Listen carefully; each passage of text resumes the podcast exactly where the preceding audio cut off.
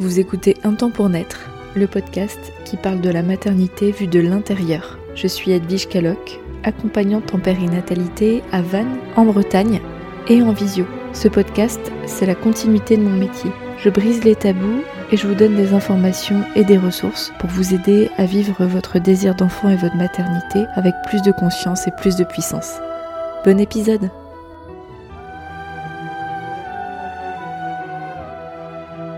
Aujourd'hui, on se retrouve pour parler d'un sujet particulier, le déni de grossesse.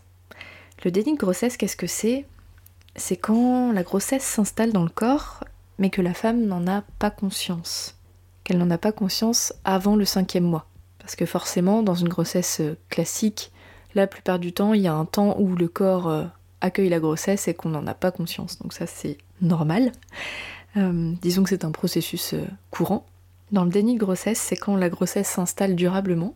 Donc, euh, dans la définition, c'est jusqu'au cinquième mois, on n'est pas dans le déni de grossesse. Par contre, à partir du cinquième mois, donc 4 mois révolus, on rentre dans la catégorie du déni de grossesse. Donc, euh, on pense bien que c'est un événement de vie euh, qui est pas facile à vivre, qui est même parfois très compliqué, que j'ai pu accompagner parfois, pas si souvent que ça, le déni de grossesse est à distinguer aussi de la dénégation de grossesse. C'est un petit peu différent, c'est quand euh, typiquement la femme a l'information qu'elle est enceinte, mais qu'elle préfère rester dans le déni. Donc préfère pas dans le sens où euh, c'est une volonté euh, consciente, mais plutôt quelque chose pour se protéger. Et ça, j'ai déjà accompagné ce processus-là de femmes qui euh, avaient du mal vraiment à rentrer dans la grossesse et euh, qui avaient l'information mais euh, pour qui c'était trop difficile psychiquement de pouvoir admettre que la grossesse était présente. Donc ce sont deux phénomènes différents. Donc si vous êtes dans une situation de dénégation de grossesse ou que vous l'avez été, vous pouvez écouter cet épisode, peut-être que vous allez retrouver quelque chose qui va vous parler, mais peut-être pas. Non, je préfère prévenir. Si vous êtes dans le scénario où vous venez de découvrir votre grossesse, voire euh, votre accouchement, et que vous n'étiez pas au courant que vous étiez enceinte, euh, bah, cet épisode est fait pour vous. De même, euh, si vous connaissez quelqu'un à qui c'est arrivé, ou si vous accompagnez les personnes vivant dans ce processus, ou si ça vous intéresse. Donc, dans le déni de grossesse, on peut distinguer également le déni partiel et le déni total. Le déni partiel, c'est quand on découvre la grossesse entre le cinquième mois et avant le terme. Donc il y a une phase où la femme se sent enceinte. en tout cas, elle vit sa grossesse à un moment ou à un autre. Le déni total, c'est quand les femmes découvrent leur grossesse à l'accouchement. Dans ce processus de déni, il y a un décalage.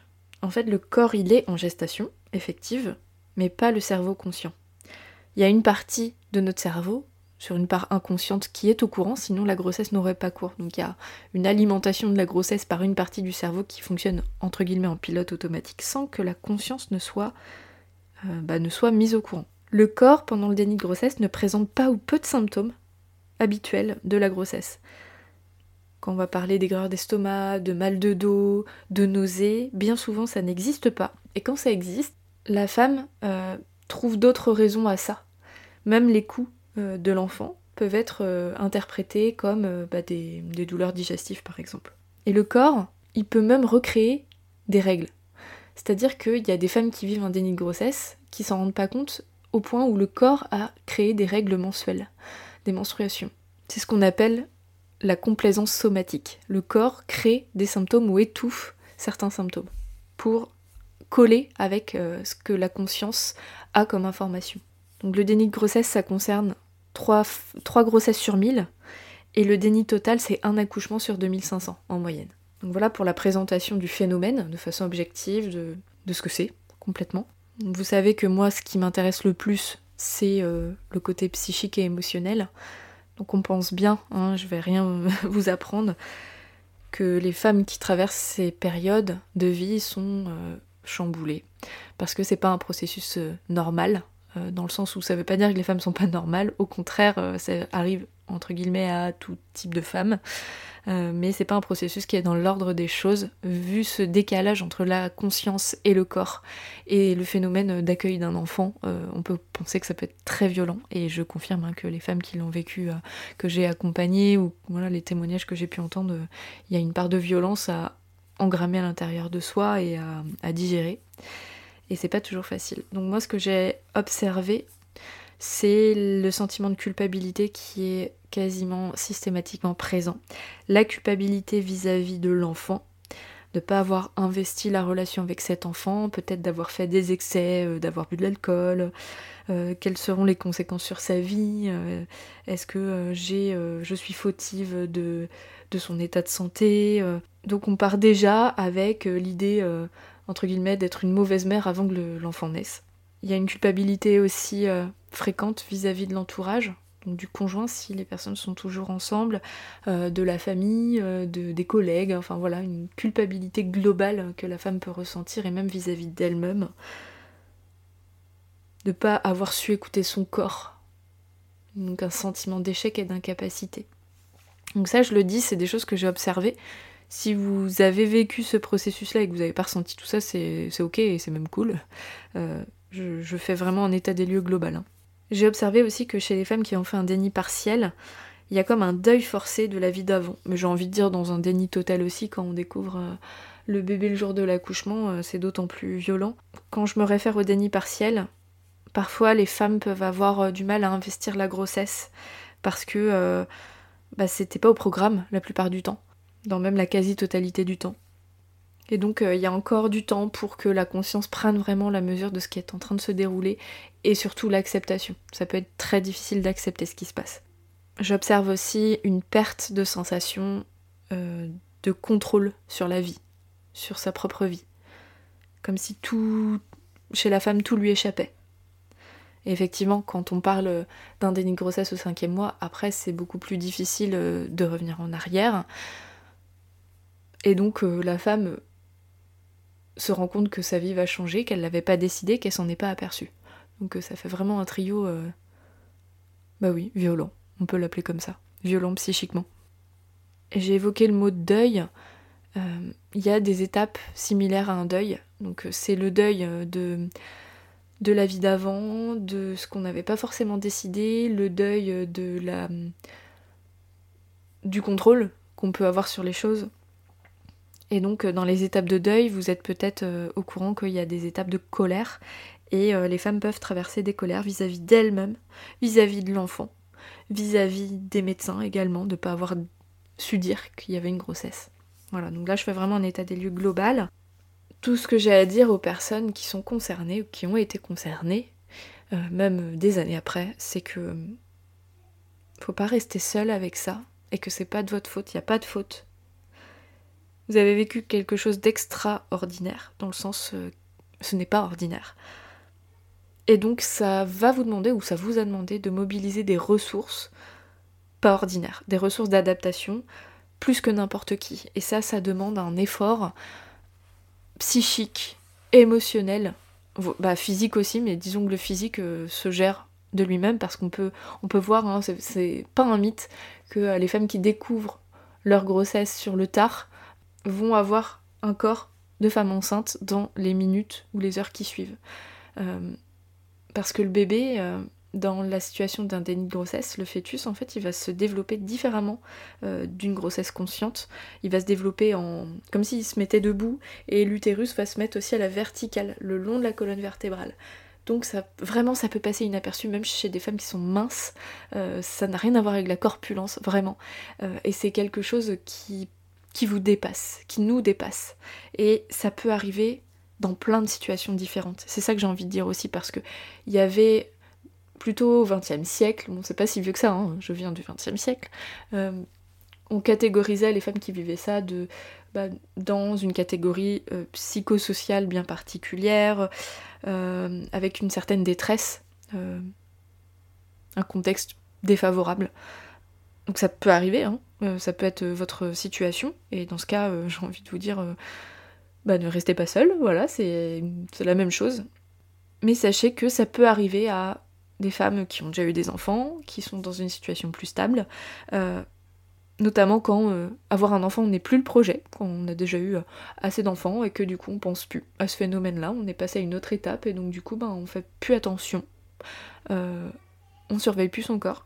Ça peut arriver aussi quand euh, les femmes vivent un défaut du cycle menstruel, quand par exemple il n'y a plus de règles ou alors que les, rêves, les règles viennent tous les 4-6 mois. Euh, euh, bah du coup, on prête pas attention. Quand c'est en plus pas le projet, ben voilà, on laisse un peu couler les choses. C'est quelque chose qui n'existe pas dans la vie psychique. Ça peut être aussi un défaut de contraception. Les grossesses sous stérilet, sous pilule ou d'autres contraceptions, ça arrive. Et donc c'est beaucoup plus facile de faire un déni dans la mesure où on pense qu'on a une contraception. Donc en fait, peu importe votre situation, il n'y a pas de cas de figure, de scénario précis dans lesquels il y a plus de risques de faire de déni de grossesse. Là où moi je vais faire un distinguo plus important, ça va être sur l'après. Une fois que la nouvelle est arrivée, soit de la grossesse, soit de la naissance de l'enfant, selon si vous êtes bien entouré ou pas, si vous êtes dans un contexte sécurisant ou pas, c'est là où vous allez plus ou moins bien le vivre. Euh, donc moi j'ai rencontré des femmes qui ont fait un déni grossesse et qui le vivent aujourd'hui très bien avec leur enfant, qui ont réussi à tisser le lien, qui ont réussi étape par étape à accepter ce changement de vie, même si c'était pas au programme. Donc euh, en ayant traversé toutes ces étapes, elles ont réussi à, à, ne pas rester submergées dans l'eau et au contraire d'en faire une force. Euh, ce sont des femmes généralement qui sont plutôt bien entourées, qui ont une vie plus stable, qui, qui ont un entourage si vous vivez plutôt dans la solitude, euh, vraiment, c'est hyper important de pas rester dans cette solitude, de vous faire entourer, de faire fi des jugements s'il y en a, parce qu'il n'y a pas à juger finalement, euh, parce que c'est votre situation, c'est comme ça. Donc c'est déjà difficile à encaisser si en plus on doit se prendre les réflexions euh, classiquement de oui mais bon il y avait bien des signaux, c'est pas possible. Bon bref, si les personnes ne comprennent pas ce que c'est, c'est pas votre problème. Votre problème à vous, ça va être de temporiser l'impact dans votre vie et dans la vie de votre enfant. Donc entourez-vous bien. Si c'est pas un entourage personnel, ça peut être aussi un entourage professionnel. Et en fait, dans toutes les situations, j'ai envie de vous dire, entourez-vous de professionnels bienveillants. Donc bien sûr, je vais parler de l'accompagnement périnatal qui est mon métier. C'est d'autant plus important, y compris pour les professionnels, d'être présent dans les situations où c'est compliqué. Donc faites appel à une accompagnante, à une doula pour prendre soin de vous pour parler avec vous, pour prendre soin de votre corps aussi. C'est tellement important de contrebalancer avec euh, des choses qui vont fondre du bien, avec des personnes qui connaissent aussi le processus. Entourez-vous d'un psychologue si vous sentez que le travail psychique est nécessaire, et je pense que dans cette étape, de toute façon, il l'est. Et si vous êtes un professionnel de la périnatalité, autre que accompagnante, si vous êtes sage-femme, gynéco, psychologue, que sais-je, c'est vraiment important de prendre l'ampleur de ce qui se passe pour cette personne du point de vue intérieur et de lui recommander des ressources pour traverser cette étape-là, autre que médicale. Parce que c'est pas juste un accouchement, on accueille le bébé, on rentre chez soi. Et un véritable accompagnement a toute sa place sur le long terme, moyen long terme, avec les personnes qui vivent le déni de grossesse et qui sont en train de tisser avec ce qui se passe. C'est la fin de l'épisode. Je serais heureuse de recueillir vos témoignages si vous avez vécu cette étape de vie. C'est important pour moi d'avoir vos retours sincères, authentiques et réels. N'oubliez pas que j'accompagne aussi à distance en visio, hein, si besoin.